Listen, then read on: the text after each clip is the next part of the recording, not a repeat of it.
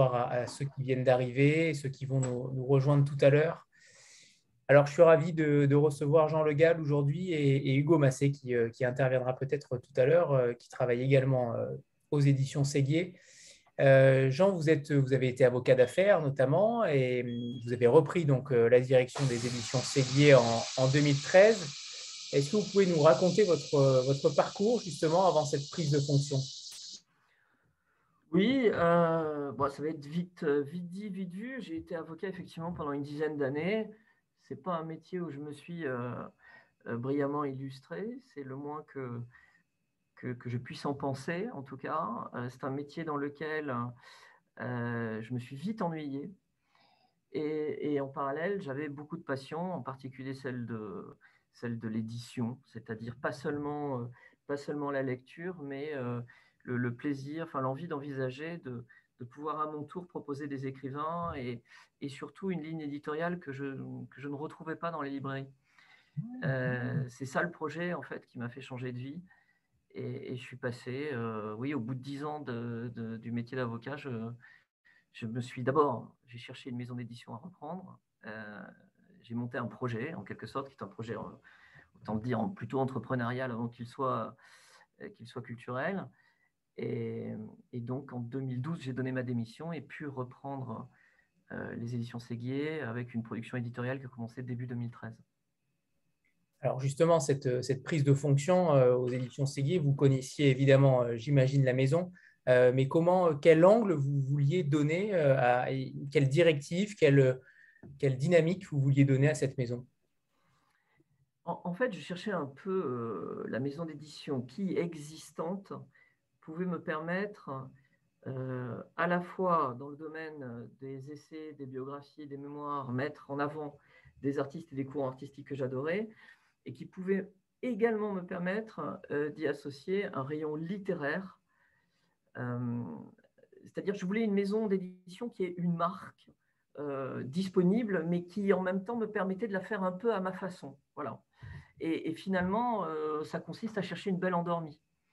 Donc, euh, j'ai eu cette chance de croiser, alors que j'étais encore avocat aux États-Unis, à New York, un garçon qui s'appelle Olivier Barrault, qui est journaliste, et, et, Olivier, qui est comme moi passionné aussi, certes de littérature, mais également de théâtre et de cinéma. Il m'a dit bah, Tu devrais t'intéresser à cette maison d'édition. Elle ne, elle ne propose plus rien depuis quelques années. Et néanmoins, sa marque a un parfum de qualité et également un parfum assez sulfureux parce qu'il y avait chez Séguier dans les années 80 une collection qui s'appelait la bibliothèque décadente. Et tout cela sonnait favorablement à mes oreilles. On l'imagine bien. Euh, les, éditions Séguier sont, euh, sont, souvent représentées comme éditeurs de curiosité et vous l'inscrivez euh, au sein des livres. Vous vous attachez à ces personnages un petit peu secondaires qu'on a souvent sous-estimés ou, oubliés. Mais comment vous définissez justement ce personnage euh, Comment peut-il être secondaire, primaire euh, Quelles sont les composantes de ces anti-héros qui vous séduisent en tant qu'éditeur? C'est précisément parce que j'aurais du mal à les définir que je m'aperçois, et avec plaisir, les ayant alignés comme, des, papillons sur le revers de la veste, que, tout cela forme une sorte de cohérence euh, esthétique et, parfois, euh, et intellectuelle. Euh, ce que je peux dire, c'est que la plupart de, ces personnages sont soit méconnus, soit méprisés, soit mévendus, bref, maudits. Voilà, donc c'est un peu, leur, trait caractéristique. Euh, on a aussi observé euh, depuis, euh, depuis une vingtaine d'années qu'il y a comme une interruption du souvenir. C'est-à-dire que des années 20 aux années 80, l'art, d'une manière générale, a été financé par des grandes fortunes, par des gens qui voulaient faire vivre différents courants culturels. Et à cette occasion, c'est-à-dire euh, à, l'occasion d'un mélange entre les classes sociales, sont apparus des, animaux, des hommes, enfin bref, des gens qui étaient des, parfois bigger than life, mais également des originaux.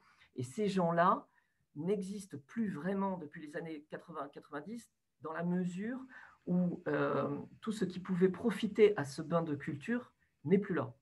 C'est-à-dire que si aujourd'hui des grandes fortunes, des milliardaires viennent financer l'art, ils le font à des fins financières. Ils ne le font pas pour faire prospérer un courant littéraire, un courant culturel, un courant artistique.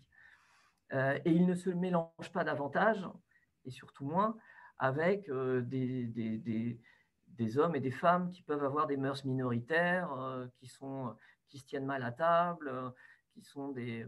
Parfois, ils, n'ont d'ailleurs même pas de révolte en eux, ils sont juste très différents, voire infréquentables. Donc, ces infréquentables ont quitté la table, si vous voulez, des, des enfin, de ceux qui finançaient les courants artistiques, et de fait, on les a perdus de vue. Tout à l'heure, vous, parliez euh, d'essais, d'entretien, de, biographie, mais en même temps, j'ai l'impression euh, que tous ces livres-là que vous éditez ont véritablement une patte littéraire. Vous attachez une, vous avez une, attache particulière à la qualité de la langue, à la qualité du style, malgré les genres, euh, qu'on assimile parfois à quelque chose de plutôt froid, comme les, essais ou les mémoires, quelque chose sans émotion particulière. Là, pour le coup, j'ai l'impression que vous arrivez à distiller une dimension romanesque dans chacun d'eux.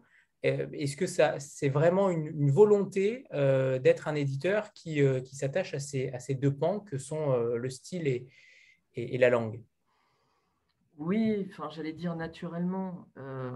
Qu'est-ce qui fait qu'on est tant passionné par, par l'édition, par la littérature quand il s'agit d'éditer de la littérature? Bah, C'est tout simplement que le, le langage, euh, c'est pas rien. Le langage, euh, c'est un corps, c'est un corps désirable, c'est une conscience, c'est une musique. La littérature, elle s'écoute bien davantage qu'elle ne se lit.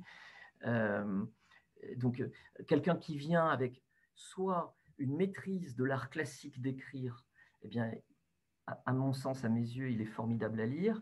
Quelqu'un qui vient avec une invention, une originalité, il est passionnant à découvrir.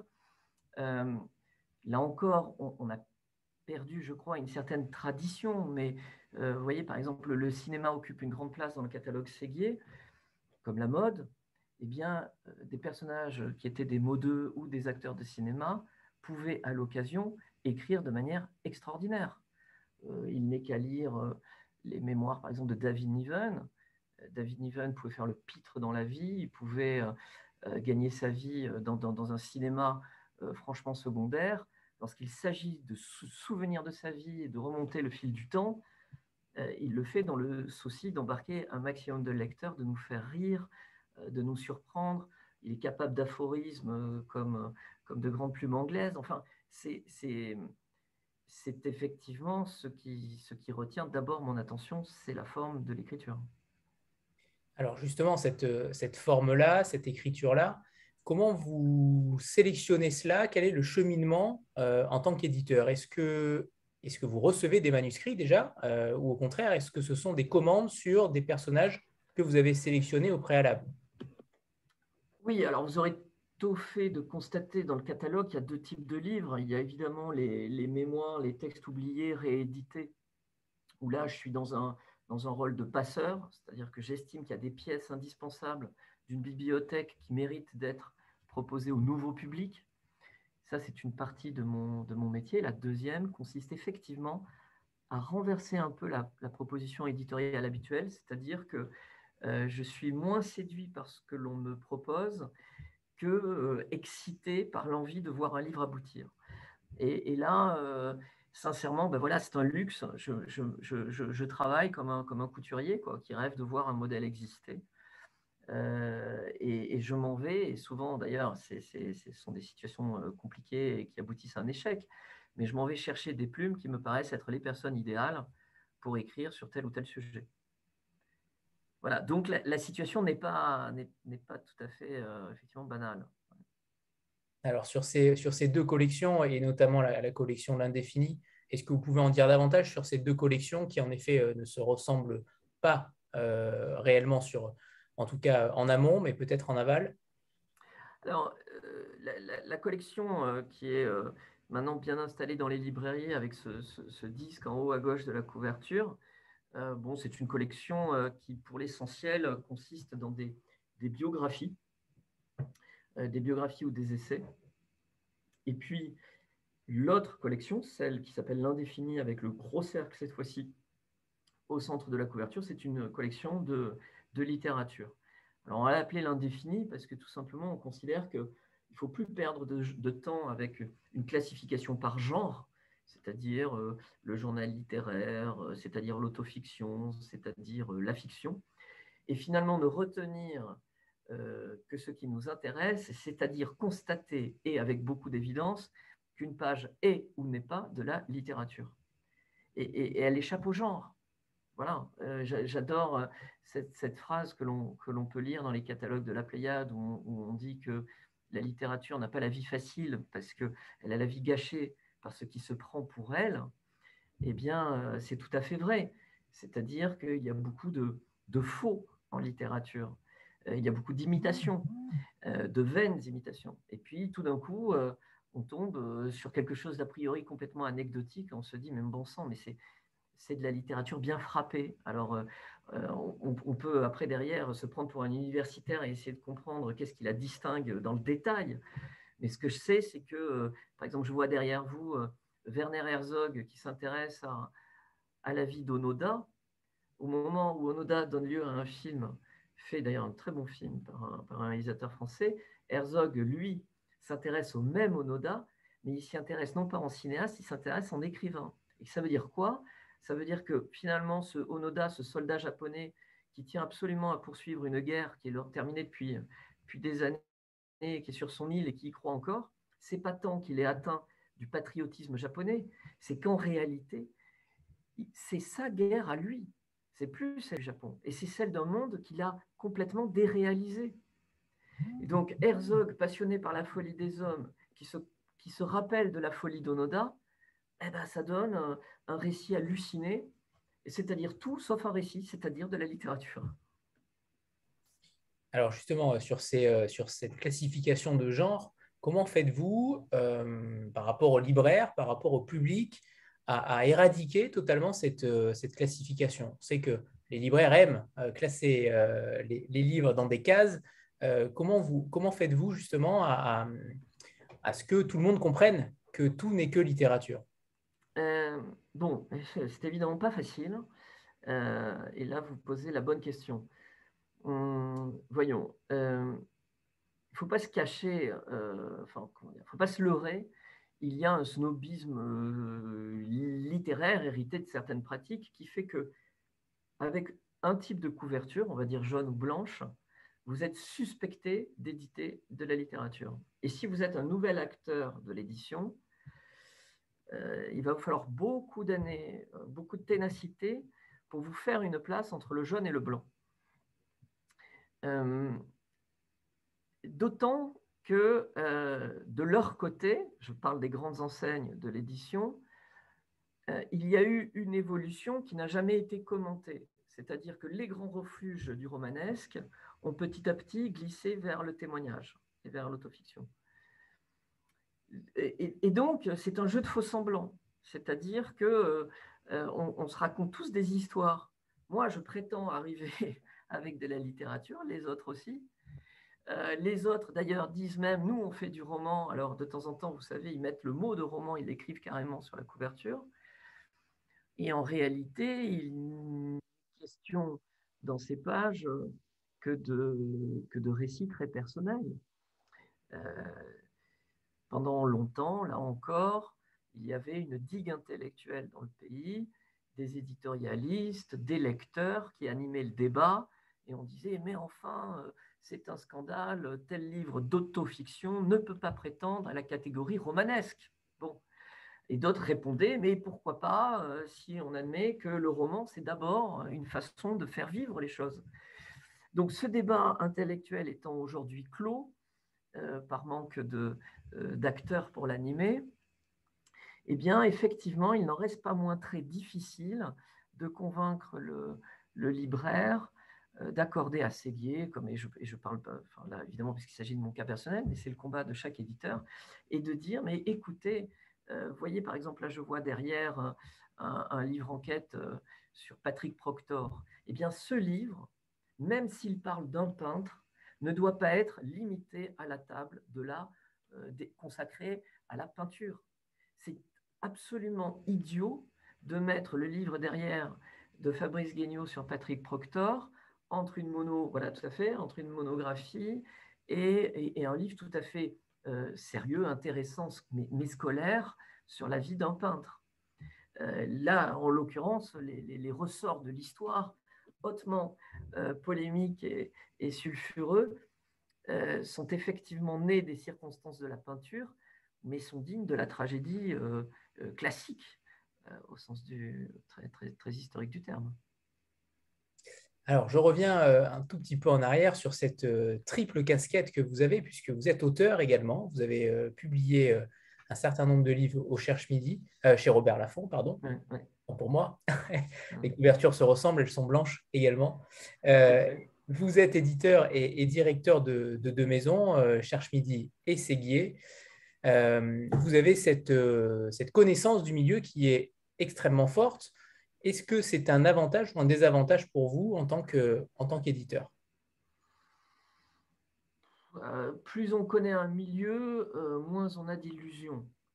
Euh, donc je, ne suis pas sûr que ça soit, ça soit très, très pertinent d'avoir, d'avoir croisé et vécu la petite somme d'expérience qui est la mienne depuis donc une, maintenant un peu plus d'une dizaine d'années. J'ai été libraire également. Euh, j'ai été actionnaire minoritaire d'une librairie, mais j'ai passé beaucoup de temps. Euh, et, ce sont des, ce sont des envers du décor. Quand on passe comme ça, par, les, différents euh, métiers d'une chaîne du livre, comment dire, oui, effectivement, on, comprend mieux les ressorts des uns et des autres, mais on s'éloigne du rêve. Et, c'est ça que j'aime avec Séguier, c'est que je, euh, projet après projet, il y a une probité qui accompagne ces livres, il y a une démarche éditoriale qui n'a pas varié depuis le premier jour, pourvu que ça dure. Mais euh, la, réalité, c'est quelque chose qui tape fort, qui tape dur. Et donc, quand on, quand on est confronté à l'insuccès, quand on connaît le, le, public de certaines librairies, on se dit, mais pourquoi, à quoi bon éditer tel livre? Ça ne va pas les intéresser. Et donc, comme avec Séguier depuis le début, je me suis jamais encombré, si vous voulez, de comptes d'exploitation et de chiffres qui sont euh, absolument criminels pour la lettre. Hein. le, chiffre domine la lettre depuis très longtemps et il ne faut pas, en tant qu'éditeur, que l'un domine l'autre. Bien sûr, il faut marcher sur deux jambes. Il faut qu'une maison d'édition puisse avoir un minimum de viabilité économique. Mais il ne faut pas, ab initio, condamner un livre pour les seules raisons du chiffre. Et donc, ayant connu comme ça tous les métiers, tous les ressorts, toutes les petites corruptions qui peuvent l'animer, euh, euh, voilà, je, fais en sorte que quand je prends mes habits séguiers, euh, je reste celui qui s'est échappé de ce métier que, vous vous rappeliez tout à l'heure, qui était ce, métier d'avocat d'affaires, pour redevenir un, jeune éditeur, voilà, plein, plein, plein de plein d'une ambition qui n'a rien de sage et de raisonnable. Comment vous, euh, vous estimez cette, évolution depuis 2013 au sein de la maison? euh, Est-ce qu'il y a eu euh, pour vous un, cheminement particulier, quelque chose qui vous a perturbé, animé Est-ce que la crise du Covid a été un, large frein? Comment vous avez vécu ces dix dernières années? Non, la, crise du Covid, bah, elle a été pénible évidemment pour, tout le monde, mais pour, d'autres raisons. enfin, elle n'a pas, elle n'a pas du tout gêné le fonctionnement, euh, et c'est heureux, du, et des libraires, euh, et des auteurs et des éditeurs, parce qu'on a été aidés, euh, on a été accompagnés, il y a eu une solidarité déjà des lecteurs, les lecteurs ne nous ont pas abandonnés. c'est une épreuve qui, qui a eu une petite part vertueuse. voilà, il y a, je ne pense pas d'ailleurs, euh, il y a eu de, mauvaises analyses faites, mais je ne pense pas, hélas, que la période du Covid a, permis à l'édition de gagner de nouveaux lecteurs. En revanche, euh, beaucoup de lecteurs euh, qui avaient peut-être abandonné la littérature ou qui ne le regardaient que de loin en loin et se contentaient des biographies, essais, etc., ils sont peut-être revenus. voilà, ce sont, en fait, dans la période du Covid, à l'examen des, chiffres qui ont suivi, enfin des analyses qui ont suivi, on s'est rendu compte que ce sont surtout les bons lecteurs qui sont devenus des gros lecteurs. Voilà. Alors pour euh, revenir un peu euh, en, arrière sur le, euh, les dix dernières années à la tête de Séguier, non, ce que j'ai vu évoluer, eh bien, c'est un marché, c'est le goût des lecteurs. Le goût des lecteurs change, change vite. C'est le, le, grand changement a été euh, finalement le, la diminution de, de, cette capacité formidable de prescription qu'avaient les médias généralistes. Euh, voilà, ça c'est des choses qui sont très marquantes. Un éditeur qui avait la chance d'avoir un livre avantageusement chroniqué euh, dans un grand média, télé ou presse, eh bien c'était l'assurance derrière d'avoir un engouement et un, minimum de succès commercial. Aujourd'hui, il faut, il faut composer avec des médias qui ont moins de force. Euh, voilà, il y a beaucoup de choses qui ont changé. Les libraires ont changé. Il y a une nouvelle génération de libraires qui est arrivée avec d'autres appétits, d'autres curiosités. Et, c'est tout cela qui, nous influence beaucoup. Alors, on n'a pas parlé de votre équipe euh, éditoriale. Donc, Massé, qui est également là, euh, il pourra évidemment intervenir quand il le souhaite. Euh, vous publiez entre 10 et 15 livres par an, approximativement, peut-être entre 10 et 12 peut-être la plupart du temps. C'est évidemment un choix fort, un choix raisonnable, mesuré, et qui ne date pas d'après Covid, qui a été bien, bien en amont, j'imagine, décelé par votre part. comment vous expliquez ça Est-ce que c'est tout simplement un manque de, de, moyens humains pour défendre chaque titre euh, ou au contraire, euh, c'est simplement vous estimez que 10 à 12 livres suffisent largement aux euh, Oui, à l'origine, bah, j'étais un éditeur indépendant. donc, quand on est un éditeur indépendant, on, bah, est exposé. Si, l'affaire tourne mal, ben, c'est pour soi. Et, et, donc, ben, prendre 12 à, à 15 risques par an, c'est déjà beaucoup. D'autant qu'il il y a parmi les, parutions des livres Séguier il y a des livres qui peuvent avoir des charges polémiques très fortes. Donc, quand on est, là encore, éditeur indépendant, on est seul face à ce risque.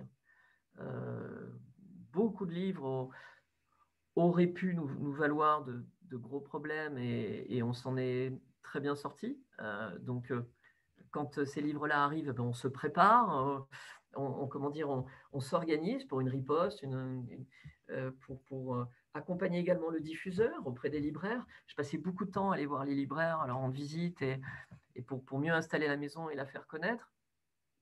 Donc pendant toute cette période, 12 à 15 livres euh, par an, c'était, je crois, le bon chiffre.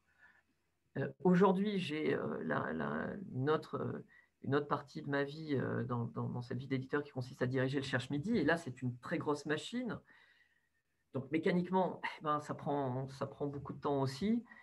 Et, puis en plus, Séguier, si vous voulez, je veux lui donner, je veux que chaque livre euh, puisse susciter, exciter une curiosité minimale chez ceux qui nous font le plaisir et sinon l'honneur de, leur fidélité. Donc euh, leur proposer, leur faire entre 12 et 15 propositions par an, je, crois que c'est le, bon, le, bon, le bon volume. Euh, voilà, il faut à chaque fois, d'autant que Séguier n'est pas dans un seul domaine. Euh, un coup, c'est la peinture, la musique, la littérature. Euh, voilà, enfin, c'est à chaque fois un, combat pour, euh, pour, faire savoir à un public déterminé que ces livres-là existent et qui sont dignes d'intérêt. Alors, avant de, poser d'autres questions sur le côté technique, vous parlez, j'imagine, extrêmement bien de vos livres. Et j'aimerais qu'on parle de, des, dernières parutions chez Séguier, et notamment Condé Nast, La Fabrice du Chic, euh, Patrick Proctor et évidemment Le Crépuscule du Monde, pour ceux qui ne connaissent pas encore euh, ces ouvrages, par exemple. Et on parlera peut-être de Stéphane Eke, pardon, que, j'ai lu euh, récemment et qui a un parcours aussi assez atypique et là qui fait résonance avec votre parcours d'avocat notamment. J'imagine que vous avez pris aussi beaucoup de plaisir à, éditer ce livre. J'aimerais que vous nous parliez de ces ouvrages-là qui viennent de sortir ou sont sortis récemment euh, pour donner notamment envie à ceux qui ne les auraient pas encore lus euh, Oui, alors, euh, je peux, bah, Herzog, j'en ai parlé un peu tout à l'heure. Voilà, c'est un de mes réalisateurs préférés. Quand j'ai appris qu'il s'était intéressé à Onoda, j'ai tout de suite contacté, avec Hugo, on a contacté l'agent qui, s'occupait des droits de ce texte. On a demandé un, premier retour de lecture. Enfin, on, fait faire souvent des traductions de quelques pages pour, pour s'en faire une idée, mais il y a euh, à l'origine euh, un enthousiasme évident à ce qu'un réalisateur comme lui euh, s'intéressant au sujet de la folie, ça ne peut donner qu'un texte intéressant. Bon, voilà. Patrick Proctor, c'est une histoire tout à fait différente. c'est une commande. en fait, il y a là tous les ingrédients avec ce livre qui peuvent m'intéresser en tant qu'éditeur. Je m'explique. Le, peintre vivant qui vend ses toiles au prix le plus, extraordinaire du moment, le plus fort du moment, s'appelle David Hockney. David Hockney, c'est quelqu'un dont les, les toiles se vendent aujourd'hui parfois à 80 millions de dollars. Et David Hockney est un peintre dont j'ai découvert qu'à ses origines, euh, donc euh, c'est un jeune peintre de Londres qui, qui vit au milieu du swinging London, qui, connaît euh, tout, tout, le bestiaire de la Café Society de l'époque, et, je découvre qu'il a partagé sa vie, je veux dire amicalement, avec un homme qui s'appelait Patrick Proctor. Et un jour, dans Le Monde, je lis un papier de Roxana Azimi disant que Patrick Proctor est le double maudit euh, de David Hockney. Alors, je, lisant le papier avec davantage de, curiosité et de détails, je m'aperçois que euh, ce Patrick Proctor a disparu de l'histoire officielle de la peinture, qu'on n'en trouve quasiment plus de traces, et que pourtant, à l'origine, l'étoile de Hockney et l'étoile de Patrick Proctor, mises l'une à côté de l'autre, sont très ressemblantes. L'un vend aujourd'hui, comme je vous le disais, ses toiles à un prix euh, extraordinaire, et l'autre a fini seul, décavé, ruiné, euh, en vagabond. Évidemment que l'éditeur que je suis euh, en demande davantage. Quelques temps plus tard, c'est un papier euh, d'un écrivain qui s'appelle Christophe Donner, qui là nous donne davantage d'informations. Et on apprend que Patrick Proctor, à la différence de David Cockney, avait les plus grandes difficultés à bien se comporter en société, à plaire aux marchands, à savoir faire ce service après-vente indispensable à la carrière d'un peintre, surtout s'il vise une carrière internationale. Euh, Fabrice Guignot est un écrivain que j'adore, euh, qui a, écrit des livres formidables chez Grasset. Et je demande à Fabrice, hein, qui a eu la chance d'interviewer plusieurs fois David Hockney, s'il connaît à son tour Patrick Proctor. Il ne le connaît à ce moment-là que très peu. Et c'est le début d'une enquête. Euh, Fabrice a vérifié d'abord qu'il y avait une, matière aussi intéressante qu'on pouvait le présumer, des témoins vivants pouvant raconter par quel destin coupable, cruel, L'un s'en va vers la fortune et l'autre vers l'oubli. Et puis, on, a commencé, ben, on est, enfin, euh, Fabrice Guignot est revenu vers David Hockney, l'a interrogé. Euh, Hockney a cru d'abord que Fabrice venait le voir pour que soit édité un, énième ouvrage à sa gloire. Et puis, il a compris ensuite qu'il était question de Proctor, quelqu'un qu'il avait manifestement envie de laisser dans ses oubliettes, euh, à telle enseigne. D'ailleurs, c'est ce que je raconte dans l'avant-propos du livre, que je pense euh, euh, qu'il y ait pour quelque chose dans le fait qu'on a été privé à la dernière minute du droit de reproduction des œuvres euh, de Proctor. Vous voyez, c'est une histoire typique des ressorts de la création. Euh, Hockney est un, immense peintre, mais qui manifestement ne voulait pas tout dire de, sa biographie, quand de l'autre côté, Patrick Proctor, un, un artiste lui aussi extrêmement doué, extrêmement attachant, euh, plein de fragilité, mériter eh bien, une résurrection. Parce que c'est ça, l'autre pouvoir et le pouvoir sublime d'un éditeur, c'est ce pouvoir de résurrection. Euh, voilà pour, pour, ce dernier titre. Et, concernant euh, Condé Nast, euh, Alors, Condé Nast, si vous voulez, il y a une réputation qui, qui accompagne ce nom un peu magique. Beaucoup, le savent, Condé Nast, c'est le nom d'un empire de la presse. Et pendant très longtemps, on m'a dit, tu sais, Condé Nast, c'était un, un, avocat euh, très étrange, euh, euh, donc venu des, années 20 américaines, qui, a tout perdu quelque temps après le, le crack de 29. Et puis, il a une fin de vie à la Howard Hughes, il s'est enfermé dans, dans un appartement, il communiquait qu'à travers une porte, etc. Telle était la légende. Bon, ce n'est pas exactement cela, mais néanmoins, j'avais envie de raconter la vie de ce type qui a inventé la presse féminine. Pardon, mais c'est quelque chose, parce que la presse féminine américaine, euh, elle était euh, écrite par les grands écrivains américains de l'époque, euh, Fitzgerald en particulier. Et puis, c'est une façon, si vous voulez, quasi aristocrate de donner des clés à la bourgeoisie pour qu'elle soit autre chose qu'une foule de consommateurs. On leur donne à lire les grands écrivains, on leur explique qu'est-ce que c'est que l'élégance, bon, qui est manifestement pas inné chez tout le monde.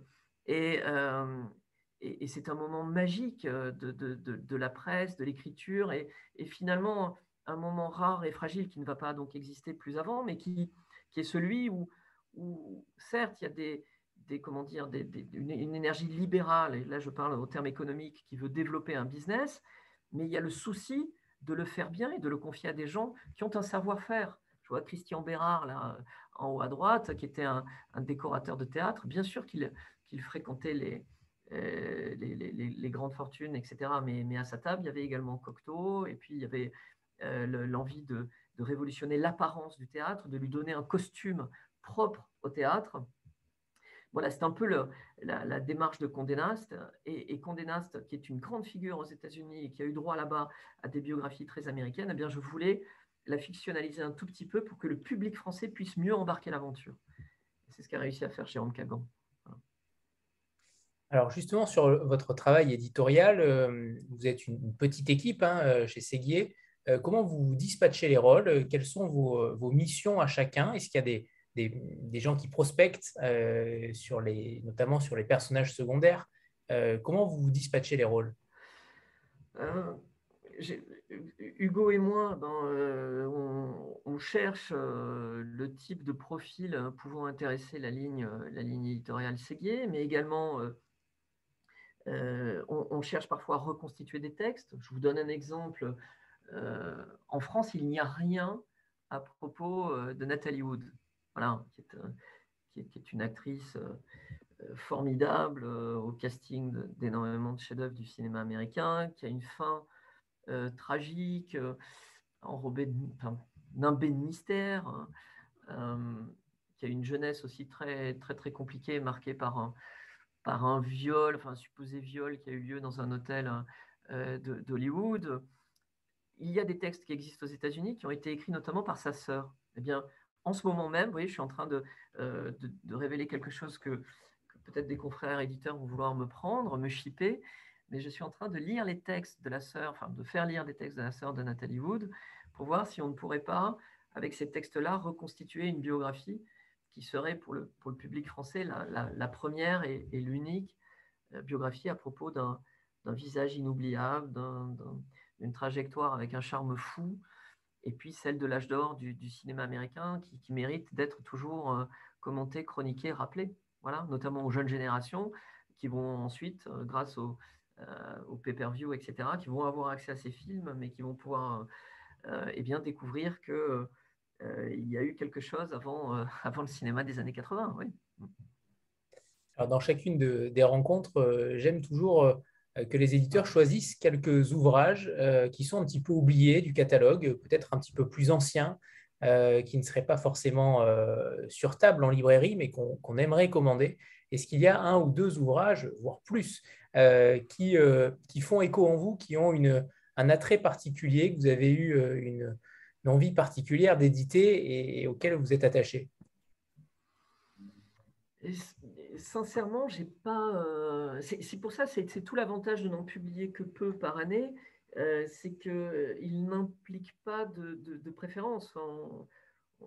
on, les aime comme des petits chevaux lancés évidemment sur la ligne de départ, mais également comme des bébés. Enfin, c'est un truc très bizarre, quoi, que, le lien qu'il y a entre un, éditeur euh, qui, qui, couvre les projets et qui les propose au public. Après, certains, comme je vous le disais, évidemment, rencontrent c'est arrivé chez Segui un très grand succès. Le livre sur Jacques de Bacher a été un énorme succès. Les mémoires d'Eddie Lamar, c'était formidable. Le, journal intime de Richard Burton et d'Elizabeth Taylor, ben, ça c'est. voilà, ce sont des très belles aventures d'éditeurs. Non, moi, j'ai plutôt envie de m'intéresser au prochain. Euh, j'ai la chance, pour la première fois, Séguier va, mettre un pied dans la rentrée littéraire. Vous savez, la rentrée littéraire, c'est vraiment l'abattoir de l'imprimé. C'est-à-dire qu'il euh, y a 600 livres sur les lignes de départ. Euh, très peu survivent. Et donc, bon, il faut a priori avoir les reins plutôt solides pour jouer à ça. Euh, et Séguier, jusqu'à présent, euh, c'est toujours gardé d'aller mettre, euh, d'aller suicider un livre dans la rentrée littéraire. Ben, cette fois-ci, on, tente le coup parce qu'on pense qu'on a, on a le livre idéal pour ça. je peux peut-être vous, parler de celui-ci. je vais d'abord, et, pour une fois, je vais renverser les choses, je vais vous parler de, de l'auteur. L'auteur s'appelle Mirwais, enfin, il est connu sous le nom de Mirwais.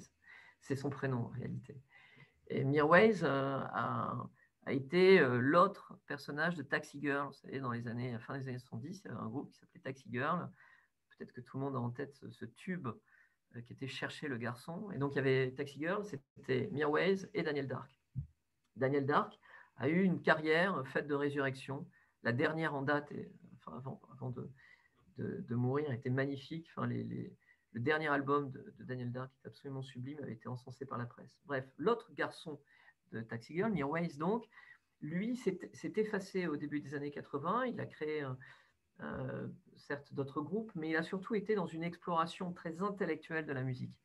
Et à côté de son exploration intellectuelle de la musique, il a eu une exploration intellectuelle tout court de, son siècle des idées, de la littérature. C'est quelqu'un qui a, qui a, très bien lu les philosophes français des années 70 comme Deleuze, les sociétés de contrôle qu'il avait pu imaginer, et également la, philosophie américaine. Mais avec tout cela, on ne vit pas. Et Mirwais a eu des années, euh, des années 90 très compliquées économiquement. C'est quelqu'un qui s'est trouvé vraiment en difficulté. Et puis, miracle, au début des années 2000, il reçoit un coup de fil hein, de la Californie. Une certaine Madonna veut lui parler, il croit une blague, et puis c'est bien elle, c'est Madonna, la, reine des, charts des années 80, qui à ce moment-là est elle aussi dans un autre genre de difficulté, mais elle est moins en vogue. Et Madonna donc fait venir Mirwais euh, à LA où elle lui commande un album qui va s'appeler Music, qui va être vendu à un million d'exemplaires. Et Mirwais va remettre Madonna en scène en haut de l'affiche. Et euh, ce garçon, euh, pas banal, vous en conviendrez, en réalité a toujours eu un projet principal qui est un projet littéraire. Il a écrit un texte de très légère anticipation qui est tout sauf euh, euh, une, fiction tournée autour de sa personne. Ce texte, eh bien, j'ai réussi à l'avoir parce que Mirwais, un jour, dans une interview ou un réseau social, avait dit ben voilà, je trouve que Séguier, c'est comme un label de musique des années 70, des années 80. Il y a une ligne éditoriale et il n'en sort pas. Alors je me dis, ben, c'est formidable, c'est le prétexte pour le contacter. Je lui envoie un message, on se rencontre. Au bout de quelques mois de séduction, j'arrive enfin à avoir ce texte et c'est un miracle. Euh, c'est comme si je tombais nez à nez sur un texte de Ballard ou un, texte de Dantec des premières années. Euh, c'est du, le, texte de, de Mirwais, donc dans un futur proche, nous fait hésiter tout le temps, savoir si on est dans la tête malade d'un type ou si c'est une réalité qui s'est affectée de la digitalisation. C'est-à-dire qu'on marche dans les rues de Paris, puis tout d'un coup, il y a des corps en lévitation, comme une image en pause, etc. Il installe un décor de malaise tout cela pour, au fond du, texte, au fond du livre, donner, écrire le propos le plus radical que j'ai pu lire sur l'époque contemporaine. Ce texte sort donc à, la rentrée, ça s'appelle Les Tout-Puissants. Et, voilà, c'est un, livre. Ben voilà, je, lis un commentaire très flatteur là et qui, fait plaisir à propos de ce livre. Euh, oui, on, a hâte en effet de, le découvrir. Euh, j'ai perdu ma question, mais je vais y revenir. Euh, par rapport à, l'équipe éditoriale, on n'en a pas parlé justement. Est-ce que vous pouvez donner à peu près ah, c'est très, très vite vu.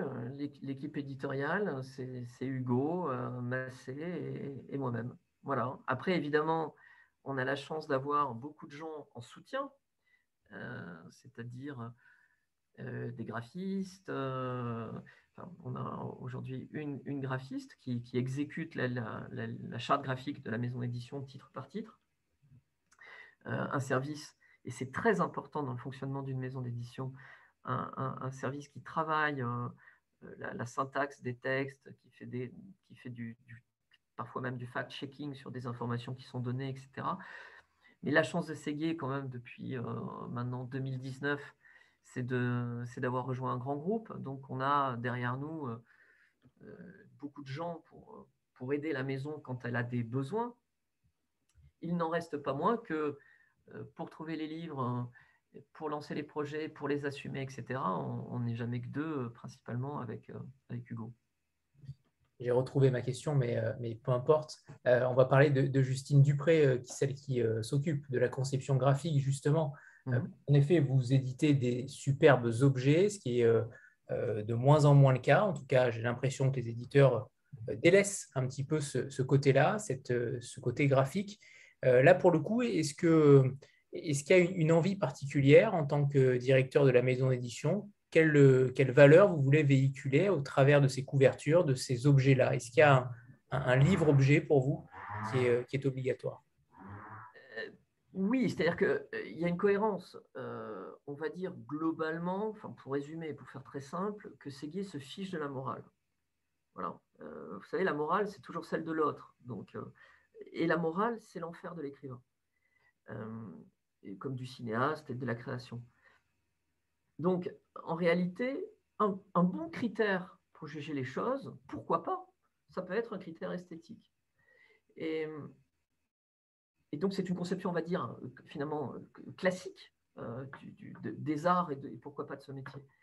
Et, donc, là, quand j'ai passé commande il y a dix ans de la charte de Séguier, je me suis adressé à, à, l'époque, j'avais cette chance de connaître deux graphistes euh, qui travaillait pour la galerie d'art Kamel Menour, qui était juste à côté de la rue Séguier. Et, voilà, et, ces deux jeunes filles talentueuses ont imaginé la charte initiale des éditions Séguier, donc euh, celle du disque en haut à gauche. D'ailleurs, certains ont observé depuis qu'elle a, elle a fait école, hein, on s'est fait piquer euh, deux ou trois fois l'idée, enfin c'est de bonne guerre. Et donc, ben, on, on, est parti avec cette charte-là. Maintenant, il faut évidemment la faire vivre. Et, à chaque fois que j'ai un livre en tête, j'ai une esthétique en tête. Par exemple, il y a un livre chez Séguier qui a été euh, une, entreprise compliquée éditorialement qui s'appelle La leçon d'élégance. Euh, la leçon d'élégance consistait, si vous voulez, à, confier le soin à une douzaine, ou on est, je crois qu'il y, a 12 auteurs à la fin euh, du projet, à 12 auteurs, de faire le portrait, donc c'était des, hommes et des femmes, et de faire le portrait de l'élégance masculine à travers des hommes qui l'incarnaient selon, selon eux, selon elles. Donc ça allait de, de Brian Ferry qui est en couverture à, euh, à des choses tout à fait surprenantes. Euh, par exemple, il y a Fassbinder qui était pour l'un des auteurs une incarnation de l'élégance. Eh bien, ils sont justifiés. Euh, et, et, bien, la leçon d'élégance, qui était hors charte, je l'ai imaginé comme évidemment comme un projet global. On ne peut pas faire un livre qui s'appelle La leçon d'élégance avec une couverture qui ennuie immédiatement le regard. Donc il faut qu'elle soit belle, il faut qu'elle soit, et c'est très important, inactuelle. Rien n'est moins élégant que la mode. Hein, vous voyez, donc euh, il faut, euh, c'est ce qui est formidable, c'est ce qui, c'est ce qui, continue à flatter le regard 5, 50 ans, 60 ans, 100 ans après euh, sa conception. Et donc la couverture de la leçon d'élégance, elle obéit à cette règle-là. Sa maquette intérieure également. Voilà, c'est un, un, projet global et c'est un projet qui obéit au, commandement esthétique à l'origine. Si on prend le, catalogue Séguier dans son ensemble, euh, il y a ce côté nostalgique, euh, évidemment, et vous êtes extrêmement jeune, Jean, et, on a du mal à imaginer aussi ce côté euh, nostalgie passéiste de, ces hommes, de ces femmes au, destin oublié. comment vous expliquez ça, cet amour pour le passé? Alors, c'est pas tant un amour pour le passé, parce que vous voyez, par exemple, le premier livre édité par les, éditions Séguier, quand, je les ai reprises, enfin, si, c'est le passé, mais enfin, en tout cas, pas le passé que, l'on peut mettre que l'on peut récupérer dans des filets de la nostalgie, puisqu'il parlait de Georges Bizet. Voilà. Bizet, a, tout le monde le sait, a créé Carmen. Le pauvre garçon euh, en, a pris plein la gueule en faisant Carmen, euh, au motif que Carmen était amorale et que, et que c'était une espagnolade sans, sans, aucun génie. Euh, et donc, il en a conçu une énorme tristesse. Il, a bu, il est allé se baigner dans une rivière froide et il en est mort. Et le jour où il meurt, c'est le jour où l'Opéra de Vienne passe sa commande de l'opéra de Carmen, qui va le propulser euh, comme la, pièce euh, d'opéra la plus, jouée au monde. Donc, c'est pas tant la nostalgie, vous voyez, qui est, en action euh, pour que cette histoire-là soit racontée. C'est s'intéresser, s'aiguiller à une obsession pour le processus créatif et pour le destin des créateurs. Donc, le temps d'être un créateur, et vous intéresserez Séguier. Simplement, je ne peux pas m'intéresser en 2022 aux créateurs qui viennent de naître. je ne peux pas non plus m'intéresser à, ceux qui n'ont pas encore eu le temps de déployer une œuvre significative. Mais l'année prochaine, par exemple, nous allons faire un, livre sur l'aventure de la musique électronique française, l'électro. Bon. Euh, résumé souvent sous le nom de French Touch. Donc, euh, autour de figures, évidemment, il y a, tout le monde connaît les Daft Punk, euh, tout le monde connaît peut-être Pedro Winter, le Headbanger Records, qui est son, qui est son label, mais c'est une histoire qui a 25 ans. Quoi. de la même façon, je me suis intéressé à un bonhomme qui, hélas, n'est plus parmi nous aujourd'hui, mais qui était, qui était en vie au moment où on a fait son livre. C'est un livre formidable, franchement, euh, qui s'appelle Faire danser les gens, et qui est l'histoire d'un ch'ti qui était, qui, était, qui était euh, garçon coiffeur, et puis qui avait une passion pour la musique, et puis il allait placer pour le plaisir euh, des disques dans les discothèques de Belgique et du nord de la France. Et, et, alors que dans la vie, il avait mille difficultés, il envoie un jour sa cassette à un gars qui s'appelle David Guetta, qui va ensuite le faire travailler, les Black Eyed Peas, etc. Est-ce que c'est mon genre de musique? Absolument pas. Absolument pas. Euh, je ne la juge pas, elle ne m'intéresse pas, etc. Sauf que comment ce gars en vient à créer une musique qui fait danser de manière universelle les gens? Par quel secret vous devenez subitement un sorcier du son? Eh bien, c'est ça le mystère du processus créatif. De la même façon que quand il n'y a rien de plus passionnant que s'intéresser à l'histoire des chefs-d'œuvre. Comment Cervantes en vient à écrire Don Quixote? Eh bien, il écrit Don Quixote parce que c'est une commande de son éditeur qui lui dit Maintenant, il y en a marre, tu as du talent, on va faire du fric. Et donc, à l'origine, c'est un pastiche de la littérature de chevalerie.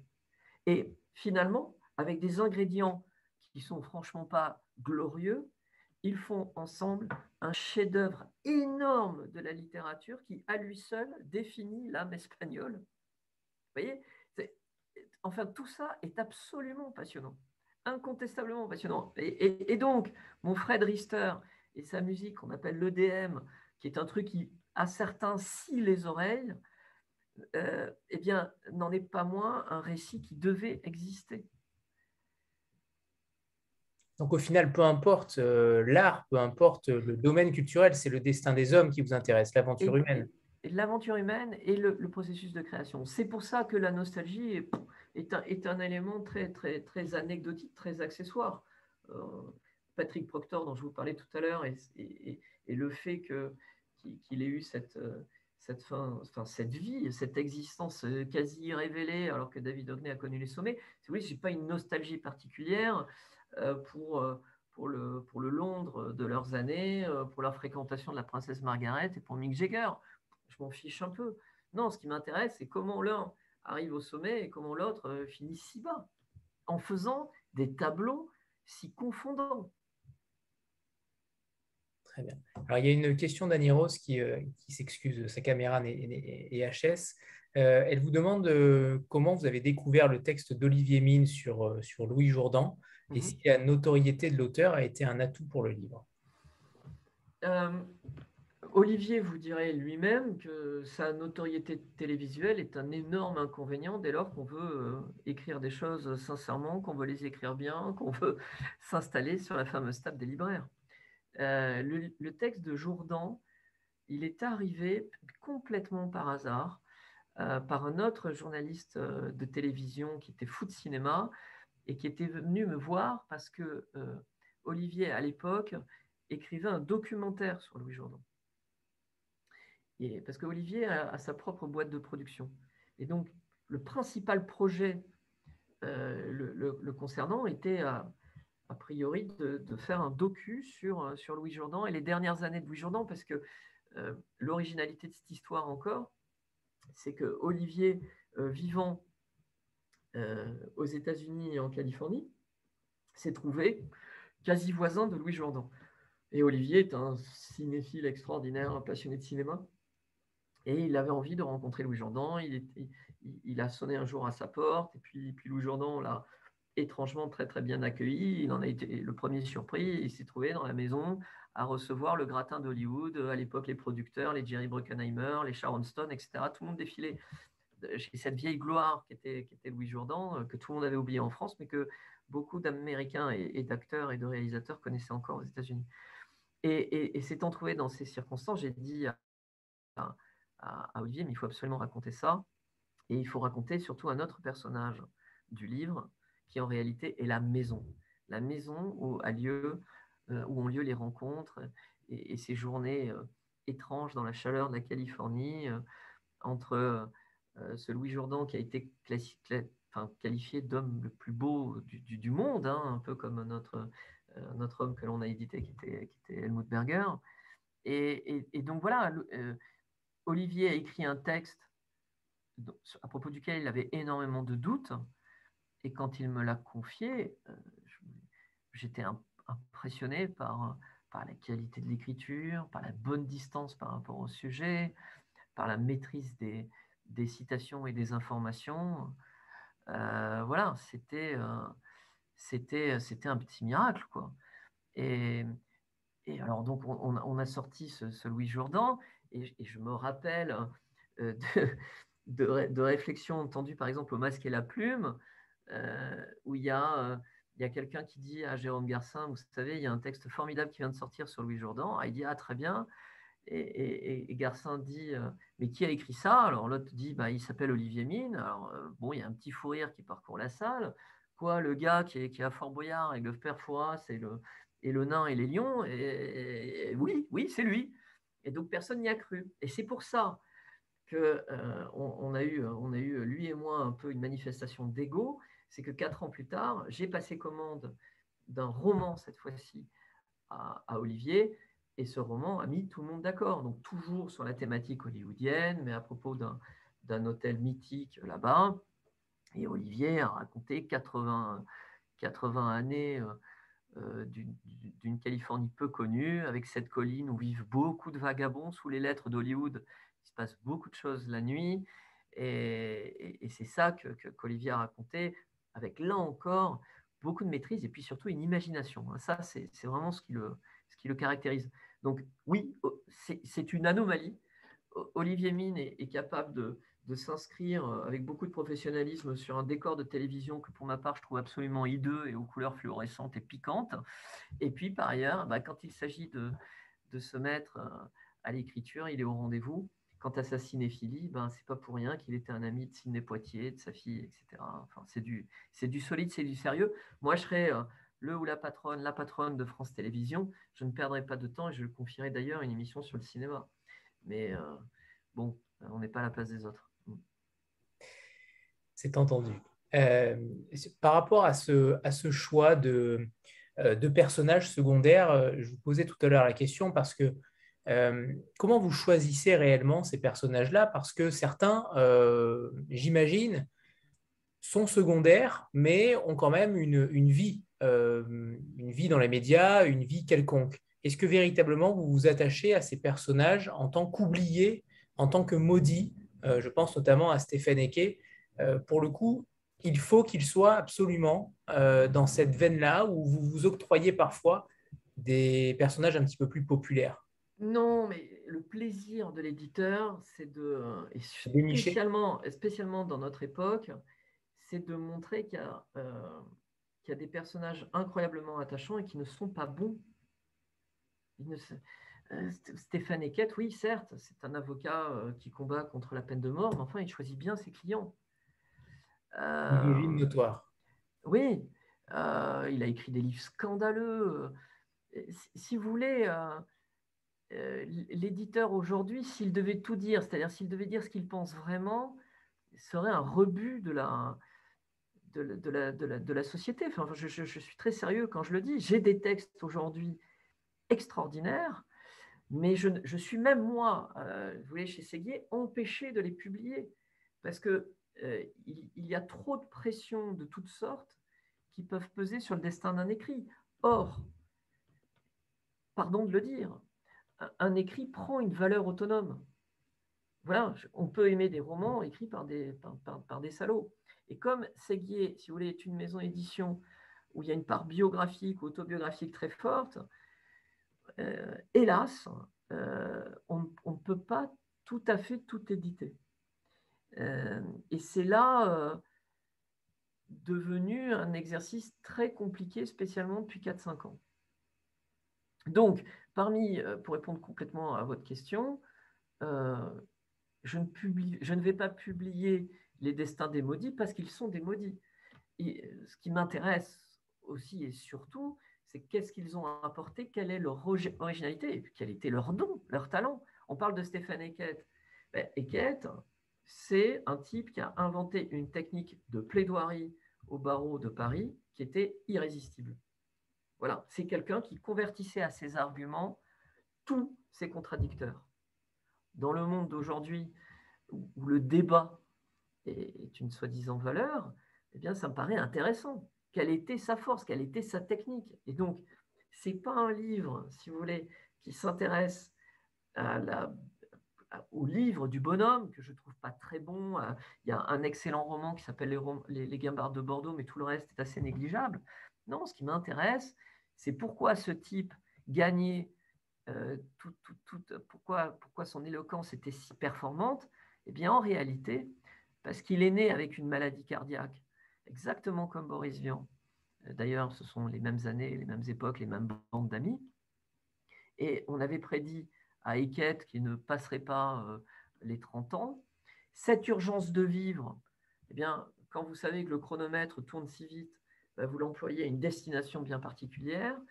Et ce faisant, eh bien, vous vous dotez des moyens intellectuels, de rhétorique, qui font que vous devenez irrésistible.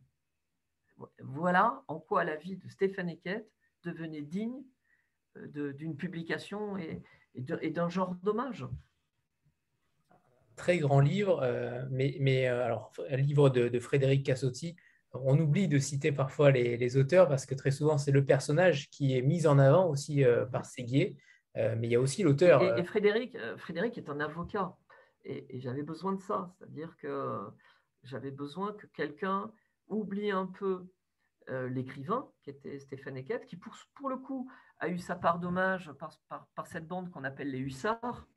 Euh, vous savez, les Hussards, c'est cette, bande d'auteurs très irrévérencieux, très crâneurs, hein, très doués, euh, qui en avaient marre du consensus en fonte qui pesait sur la France au moment de, on de Sartre et d'une certaine littérature. Beaucoup étaient classés à droite, mais franchement, je pense qu'en réalité, ils étaient plutôt à nard. Euh, voilà. Euh, et, pour ce qui est de, Stéphane Eckett, eh ben, il, a été associé à cette bande parce qu'il était très protégé par euh, Roger Nimier. Autre destin fracassé, on ne dira jamais, comme les accidents automobiles ont, fait du mal à une génération d'écrivains. Mais, mais, Nimier est mort comme Huguenin, comme Camus, etc., dans un accident de voiture. Alors, je rebondis sur euh, ce que vous disiez à l'instant, sur, euh, sur le fait qu'à partir du moment où, c'est euh, la vérité, ou en tout cas c'est une biographie, vous avez plus de difficultés à publier. J'avais pensé l'inverse, puisque là, la bibliographie est à chaque fois extrêmement détaillée, il y a des sources constantes. Je vous pensais davantage inattaquable sur ce fait-là plutôt qu'un roman qu'on ferait penser pour autobiographique, ou en tout cas pour véridique je suis intéressé par ce côté-là euh, où vous devez prendre moins de risques, peut-être, alors que vous essayez de trouver une certaine vérité? Je, vous donne un, exemple. Pour revenir à l'histoire de Patrick Proctor, euh, j'ai craint et je crains, sans le craindre, que, par exemple, David Hockney prenne mal le fait que on, écrive certaines choses. Bon, il, déciderait, et, c'est sa possibilité de, dire, mais écoutez, ce livre me déplaît. Euh, euh, je n'aime pas le portrait que vous faites de moi, etc. Alors que tout ce qui est écrit est rigoureusement vrai et surtout très élogieux à l'endroit de David Hockney. Peu importe.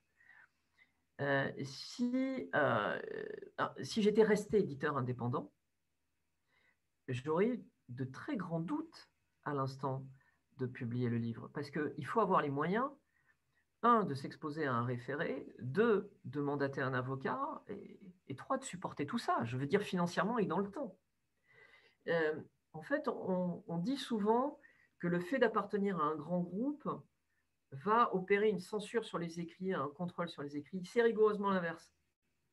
En fait, quand on est petit, faible et exposé à un danger mortel, on, réfrène énormément de ces publications. Quand on appartient à un grand groupe, évidemment à condition euh, d'appartenir à un groupe où vous avez un patron qui, vous donne euh, toute, liberté euh, éditoriale, c'est le cas, et eh bien à ce moment-là, vous vous sentez accompagné et vous pouvez y aller. donc ça, c'est des, un des sujets, si vous voulez, qui fait qu'il y a une autocensure avec certains textes. après, il y a d'autres types d'autocensure qui peuvent être le fait, par exemple, vous avez un, auteur qui est politiquement infréquentable, mort ou vivant, et qui a écrit un texte formidable. Franchement, il faut avoir envie de défendre le texte avec des gens qui vont ne vous parler que de politique. vous, pouvez être tenté de vous dire, putain, je vais passer un temps fou à les ferrailler à côté du sujet, littéralement à côté du sujet. Et puis, vous avez les questions de mœurs. Euh, on est passé euh, euh, d'années, vous savez, les, mœurs oscillent au gré des époques et les époques vont vite. Donc, vous avez des époques libertaires, vous avez des époques qui changent la conception de la liberté, vous avez des époques qui, au contraire, font valoir de nouveaux catéchismes. Voilà, donc le, curseur est, est, très, très, très, toujours très, très difficile à, à placer. Euh, je vois juste euh, derrière vous un, texte dans la collection de l'indéfini qui était, on a, publié euh, les mémoires d'un serial killer. Bon, et c'est pas rien puisque tout cela est lié à l'affaire Polanski. beaucoup, beaucoup de, il y a eu beaucoup de films autour de ça. Et, et c'est un texte à la première personne du singulier où un gars qui est qualifié de serial killer. En réalité, d'ailleurs, il n'en est pas, puisque en direct, c'était le gourou d'une secte, mais en direct, il, n'a été, enfin, je veux dire, directement, en termes de responsabilité judiciaire, il n'a été rendu coupable euh, que, que, que, d'un mort en, particulier. Mais enfin, bon, peu, importe, je ne veux pas rentrer justement dans, dans, ces histoires-là, mais, mais ce chef de. Enfin, ce gourou, ce chef de secte, ben, c'est quelqu'un qui, à travers son texte, tente de manipuler le lecteur et de dire, vous savez, moi j'ai eu une enfance difficile, euh, et puis après, il se fait séduisant. C'est-à-dire, on assiste, le lecteur assiste à une plongée dans la tête d'un esprit à la fois habile et malade. Donc, quand vous publiez ce type de texte, vous, vous prêtez au lectorat une capacité de discernement suffisamment élevée et suffisamment forte pour bien comprendre qu'on n'est pas là en train d'appuyer la défense d'un salaud, on est là en train de proposer une expérience littéraire relativement audacieuse. C'est pour ça que moi, ma, définition du métier, c'est qu'il ne faut ni flatter le public, c'est-à-dire être, pardon euh, pour l'expression, mais, mais, dans un service, enfin, dans une intention commerciale excessive et putassière, et il ne faut pas euh, non plus euh, le, surévaluer. Il ne faut pas prendre des risques inconsidérés et mettre des textes en circulation qui pourraient poser des, des, problèmes. Il ne faut ni flatter le public, ni le, ni, le placer au-dessus de la ligne. Ce qui revient, et je pense que c'est là en effet votre, votre, votre ancien rôle d'avocat qui ressurgit, puisque ce n'est pas, euh, c'est défendre et non euh, cautionner, qui en effet. Exactement. Euh, Exactement. à chaque fois, en, essayant d'apporter quelque chose d'utile. encore une fois, c'est pas, c'est pas le, c'est pas la recherche du coût commercial, c'est comprendre en quoi un texte mérite d'exister. Aujourd'hui, il y a je ne sais combien de livres qui sont édités tous les jours. À quoi bon rajouter un énième bouquin sur le tas? Il faut que chaque livre vienne avec une nécessité. J'aimerais qu'on parle d'un livre euh, formidable et d'un auteur formidable, c'est Robert Penwaren avec Le Cavalier de la Nuit qui est sorti en, début d'année 2022, euh, euh, qui a été, j'imagine, un succès. pour le coup, est-ce que vous pouvez nous, expliquer son histoire également? Alors, euh, hélas, pas de succès euh, à l'occasion de cette parution. Il a rencontré un minimum de public. Il a reçu l'éloge de la presse. J'ai même mis sous cadre, vous voyez, comme, ce type d'éloge est rare, un, papier d'une page dans le monde des livres, un papier formidable d'un journaliste qui est tout autant et qui s'appelle François Angelier. non, hélas, le livre fait 600 pages. Euh, et, et, ce, et peut-être que ça a découragé des gens. C'est vraiment dommage parce que parce que c'est un, un, un, livre qui a d'abord qui est, synonyme d'une énorme ambition, qui était celle de Penn Warren. Penn Warren, bon, c'est quelqu'un qui a, qui a décroché euh, trois prix Pulitzer, euh, dont, deux dans la poésie. Euh, c'est quelqu'un qui avait un regard sur l'Amérique qui était un regard lucide. Et une, Amérique qui changeait à toute vitesse parce que celle à laquelle, enfin, celle qui l'intéresse, c'est celle du Sud, c'est celle des plantations de tabac, c'est celle de la constitution d'un monopole, un monopole qui a menacé eh bien, euh, l'équilibre économique de, région et puis qui, avait vocation, et qui était son principal travers, euh, d'asservir énormément d'entreprises, euh, des vies de famille, etc. Et, des cultivateurs de tabac se sont dressés contre ce monopole en constitution et avaient créé un syndicat qui devait agir pour le bien. Et le personnage principal du livre est un avocat. Tiens, tiens, comme on, on s'y retrouve, c'est-à-dire quelqu'un qui agit pour l'intérêt des adhérents du syndicat et donc aussi pour la démocratie américaine, c'est-à-dire le fait qu'une grande entreprise ne vienne pas saper le dynamisme économique, mais également la concurrence, etc. Et c'est au nom de ce bien eh bien, que le syndicat va dérailler, euh, va commettre euh, des assassinats, brûler des, exploitations, euh, des fermes, etc., etc. Et donc c'est un livre extraordinaire sur la dérive de gens qui sont à l'origine, comment dire, convaincus que leur combat est le bon. Eh vous voyez, c'était le livre qu'il fallait ressortir du catalogue. il n'est pas très vieux, mais c'est en effet bien dommage qu'il n'ait pas rencontré son public. on espère qu'il le rencontrera tôt ou tard, j'imagine. Tôt ou tard, Penn Warren est un, auteur que j'adore. J'ai d'ailleurs pris les droits d'un autre texte qui n'est jamais sorti en France, euh, que l'on va faire sortir et qui, pour le coup, voilà, est au cœur du danger éditorial que je vous évoquais récemment.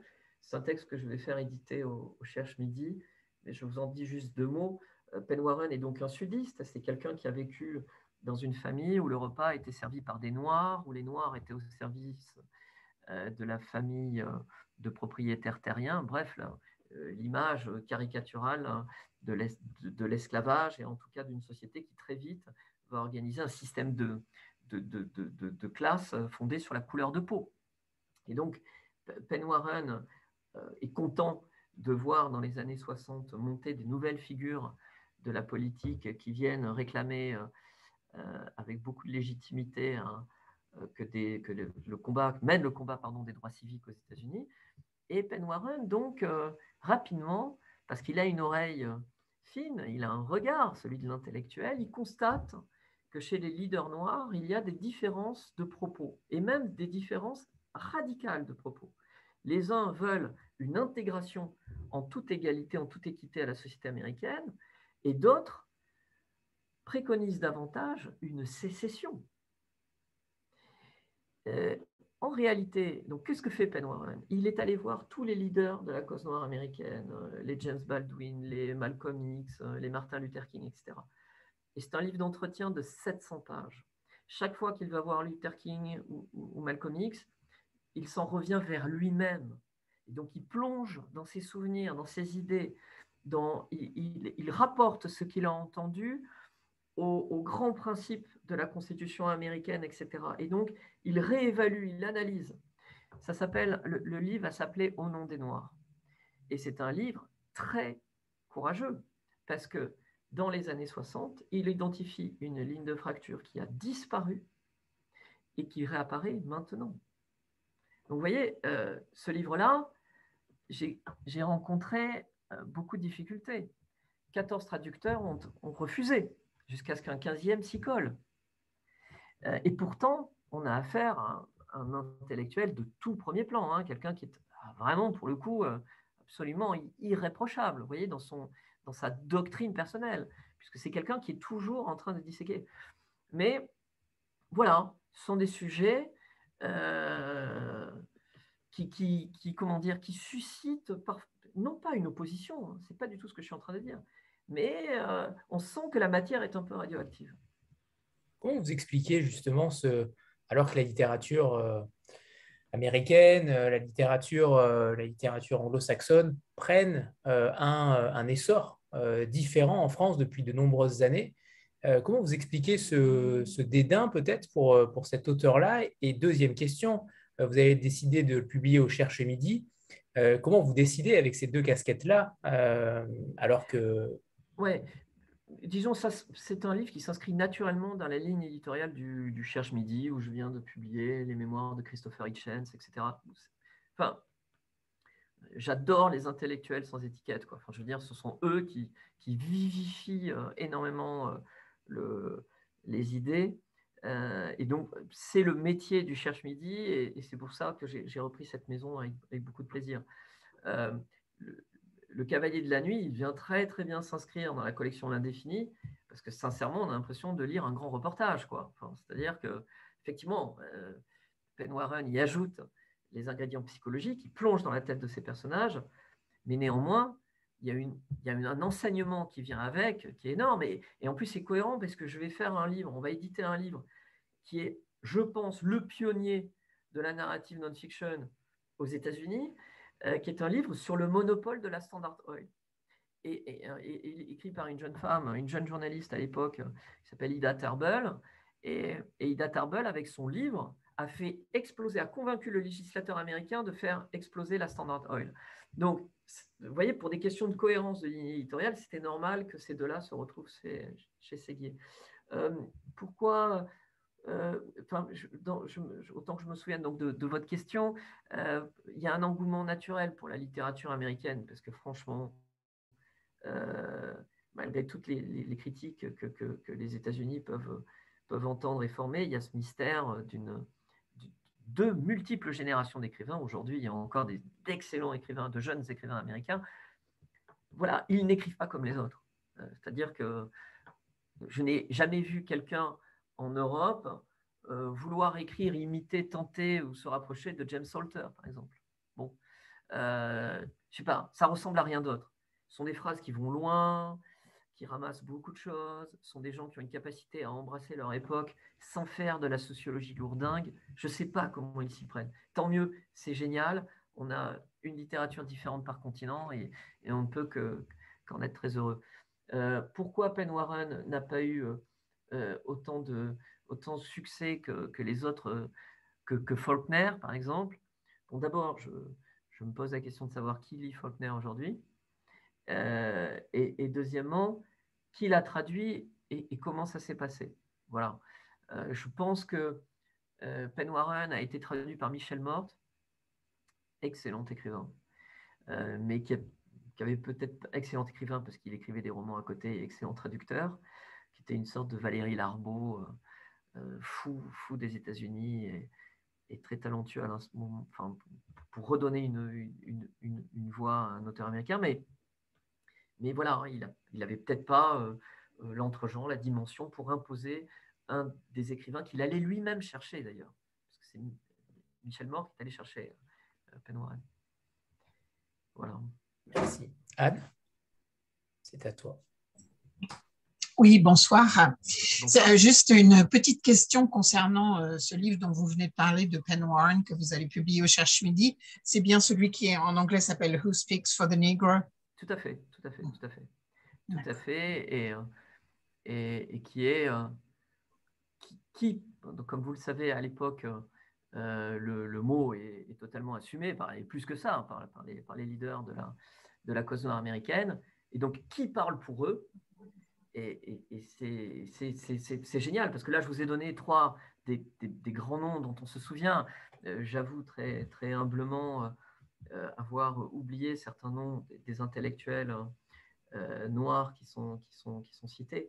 Mais c'est aussi un livre qui nous réconcilie avec la, conversation. C'est-à-dire que ces conversations d'intellectuels, elles sont géniales tant qu'elles n'ont pas lieu sur le, plateau d'une chaîne info.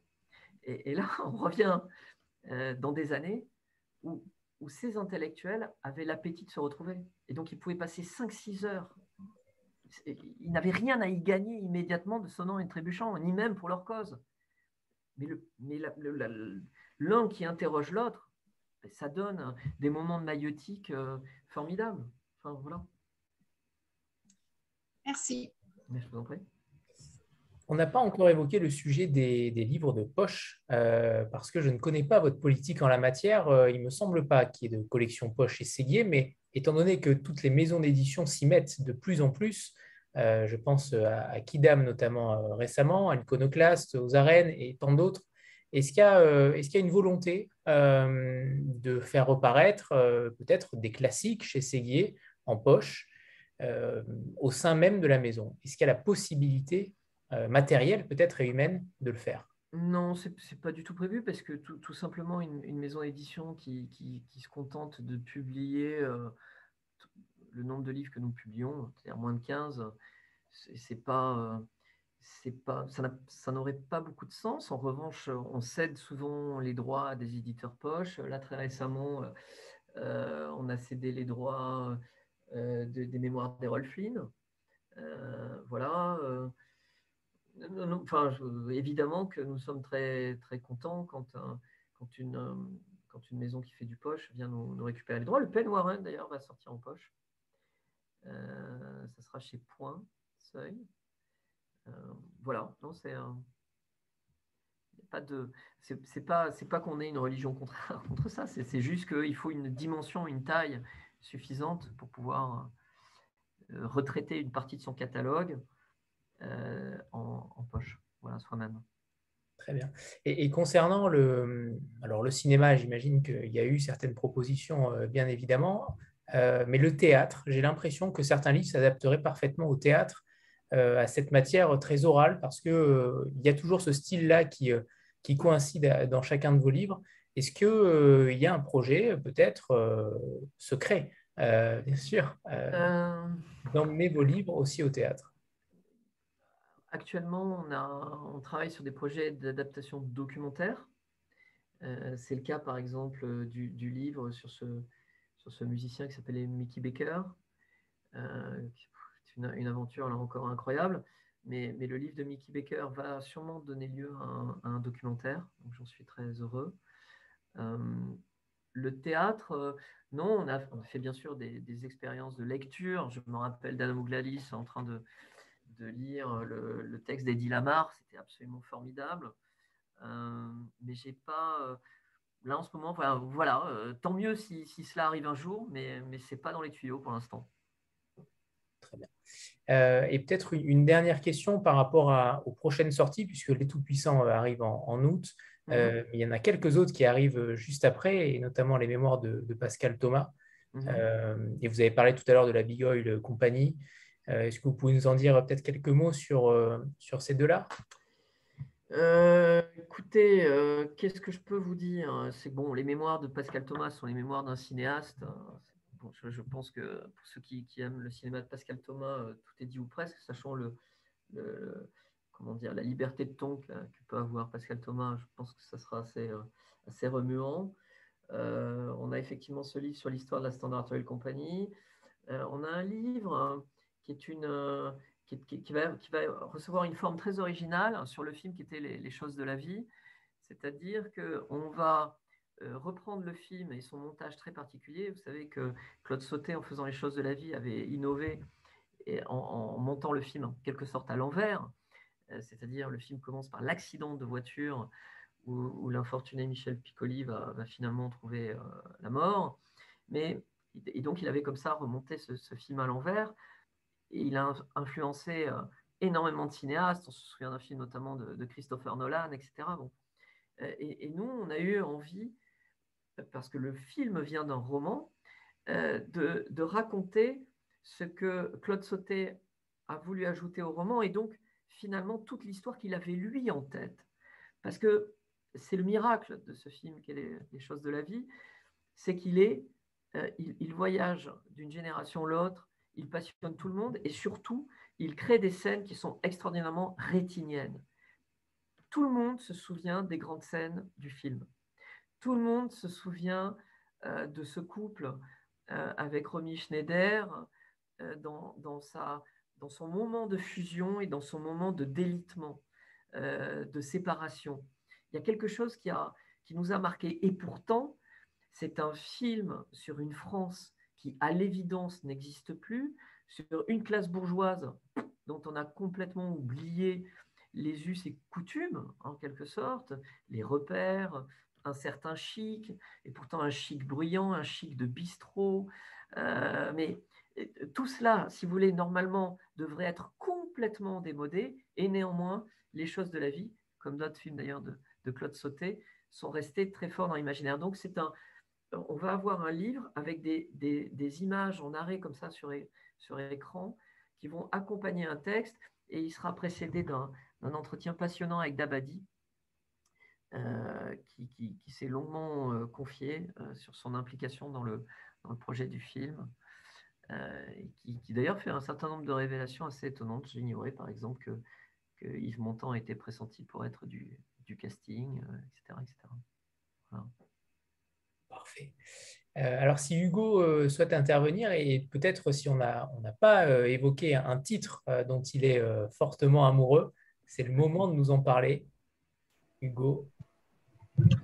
Euh, bonjour à tout le monde déjà. Euh, moi, j'ai un petit faible euh, pour un livre qu'on a publié il n'y a pas si longtemps, qui est le, journal de, Richard Burton. Donc là, c'est un projet aussi. voilà, Jean a eu connaissance du ce journal. Et moi, j'avais dans mes souvenirs, voilà, Cléopâtre enfin vraiment les, classiques.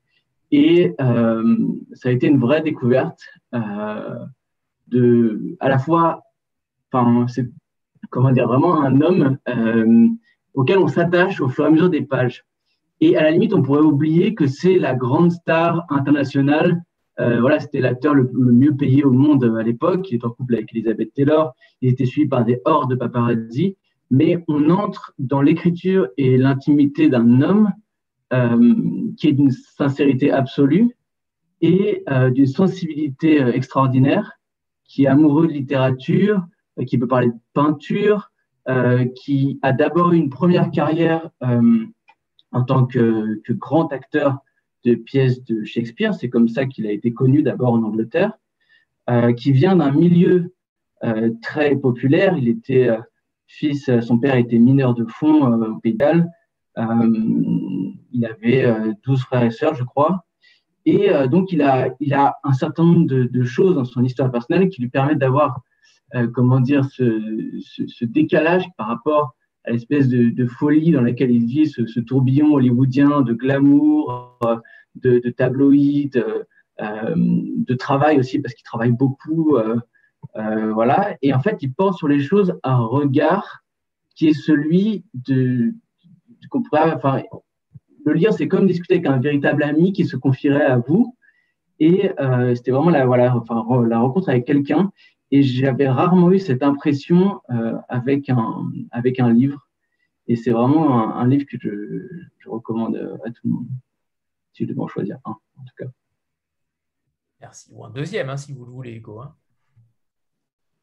Euh, un deuxième, alors un deuxième, je parlerai je parlerai parce qu'il y a la bouche, je les aime tous évidemment, mais euh, si je devais en choisir un autre euh, dont on n'a pas parlé encore, je parlerai de, Nico, The End, qui est vraiment un livre formidable sur Nico, qui était cette mannequin européenne qui a, été actrice également. on la voit dans la Dolce Vita. Euh, et qui a et fréquentait les cercles d'Andy Warhol et euh, finalement Andy Warhol a, eu cette idée de, monter un groupe de rock qui était le, le, Velvet Underground avec Lou Reed euh, et donc elle a eu son moment de, célébrité mais qui en fait était très court c'est quelques années à peine et après elle a continué sa route seule et elle n'a pas du tout eu la carrière brillante et, et la fortune de, de ou de, ses compagnons du, Velvet. Et donc, elle a, continué sa route euh, en tant que musicienne, euh, euh, en solo, et elle se faisait régulièrement, comment dire, accompagnée par des groupes de tournée qui étaient choisis, qui étaient choisis pour les circonstances, voilà. Et donc, au bout d'un moment, elle était même presque oubliée je crois que c'est dans les années 80 ou voilà, ça. dans les années 80, était presque oublié, a été très accro à toutes sortes de choses, mais surtout à l'héroïne. Et au moment où, on pensait que voilà, enfin, qui écoutait encore Nico, etc. Il y a un une espèce de, de, producteur complètement un peu dingue, qui est un vrai personnage de roman pour le coup, euh, et qui, qui, vient la chercher pour lui proposer une tournée mondiale. Ces dernières tournées, c'était pas du tout une tournée mondiale. Et donc là, ce type arrive, lui fait, lui fait une proposition, euh, euh, et essaie, donc elle, elle a besoin toujours d'argent pour, pour, pour, subvenir à, à voilà, la drogue, il y a aussi sa vie en général, il y a des voyages, elle connaît beaucoup de gens un peu partout, voilà. Donc, euh, elle accepte, évidemment. Euh, et donc, euh, ce, producteur se fait fort de, lui trouver un groupe de tournée. Et il recrute, entre autres, l'auteur du livre, qui est James Young, et qui est un, un thésard en musicologie dans une grande faculté anglaise qui n'était pas du tout destiné à fréquenter ce monde-là, avoir cette vie de, de, de on pourrait dire, euh, et donc, il se lance dans l'aventure parce que voilà, il adore, euh, il adore Nico, il adore la musique euh, qu'elle fait. et donc, il, il part avec cette troupe et ils vont faire le tour de l'Europe vraiment. il y a aussi, plus tard, il tournera avec elle dans, un peu partout sur plusieurs continents. Et il raconte sa vie avec, avec ce, personnage de Nico et tout l'espèce de, de, monde complètement dingue et, tellement attachant qui, qui, gravitent autour d'elle. Il raconte les, les, les, comment dire, les concerts euh, vraiment un peu euh, foireux, clandestins, euh, en URSS, les problèmes, enfin toutes les galères de la route. Enfin, c'est vraiment un des plus grands road trip rock'n'roll et au-delà même, enfin, une grande histoire d'amitié, une grande histoire de création parce qu'il raconte la création des, des, morceaux avec Nico, comment elle fonctionnait, est-ce que c'était de travailler avec elle. Euh, voilà, donc c'est vraiment un, super, un super livre que j'aime beaucoup. Merci. Jean, vous confirmez? Oui, évidemment, évidemment. Alors, on va, on va, faire une petite photo de groupe euh, avant de nous, de nous, quitter sous la canicule euh, française. Préparez-vous, 3, 2, 1. Le Pen Warren est de sortie chez Jean-Marc. C'est bon, parfait. Merci beaucoup, Jean, Hugo. Merci à vous. Merci infiniment. Merci. Et bonne soirée à tout le monde. Merci à tous. Et on bonne soirée à tout le monde. Merci. Au revoir. Au revoir. Au revoir à tous. Et bonne découverte du catalogue Séguier. Magnifique. Au revoir.